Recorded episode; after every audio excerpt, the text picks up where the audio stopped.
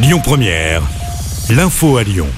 Bonsoir à tous. 600 personnes mobilisées à Lyon aujourd'hui. Nouvelle journée de manifestations interprofessionnelles partout en France pour défendre le pouvoir d'achat et demander des revalorisations de salaire.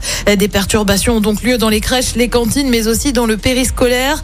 Pas de perturbations sur le réseau TCL. En revanche, c'est compliqué sur les rails. Pas de perturbations du côté des TGV, mais la SNCF annonce un trafic très perturbé sur les TER en Auvergne-Rhône-Alpes.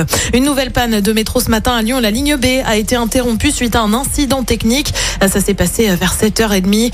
Les stations Broto et Charpennes n'ont pas été desservies pendant deux heures. La circulation a finalement repris en milieu de matinée. L'actu, c'est aussi cette collision entre deux voitures qui a fait un mort. Ça s'est passé hier soir vers 22h30 à hauteur de Saint-Laurent-de-Mur, à la limite avec l'Isère près de l'aéroport de Lyon-Saint-Exupéry. Un homme de 27 ans est mort. Sa passagère est grièvement blessée, tout comme le conducteur de l'autre voiture. Une enquête est en cours.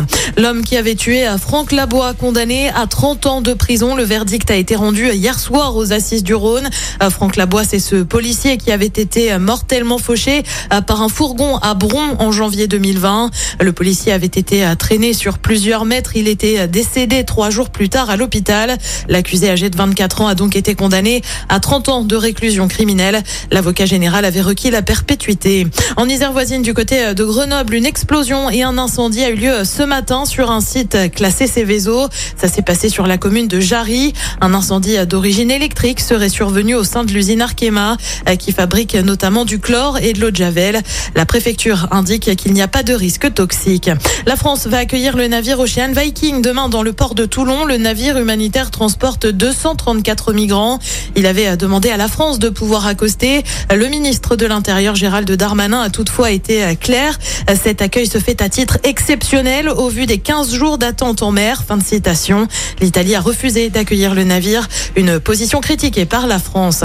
49 foyers de contamination recensés en France. La grippe aviaire gagne du terrain. Conséquence, la France passe du niveau modéré à élevé. Les éleveurs de volailles et autres détenteurs d'oiseaux ou de gibier à plumes doivent confiner leurs bêtes. Annonce faite via un décret paru au journal officiel. Un mot de basket avec l'Euroleague, septième journée. L'Asvel affronte les Lituaniens de Kaunas à l'Astrobal. Le coup d'envoi de la rencontre, c'est à 21h. Et puis pour le foot, il faut plutôt attendre demain avec un duel et pour cause. L'OL 8e de Ligue 1 accueille Nice 9e pour le compte de la 15e journée du championnat. Dernier match avant la trêve internationale, avant la Coupe du Monde.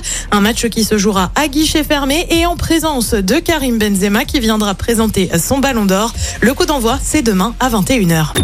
Écoutez votre radio Lyon Première en direct sur l'application Lyon Première, lyonpremière.fr et bien sûr à Lyon sur 90.2 FM et en DAB+. Lyon Première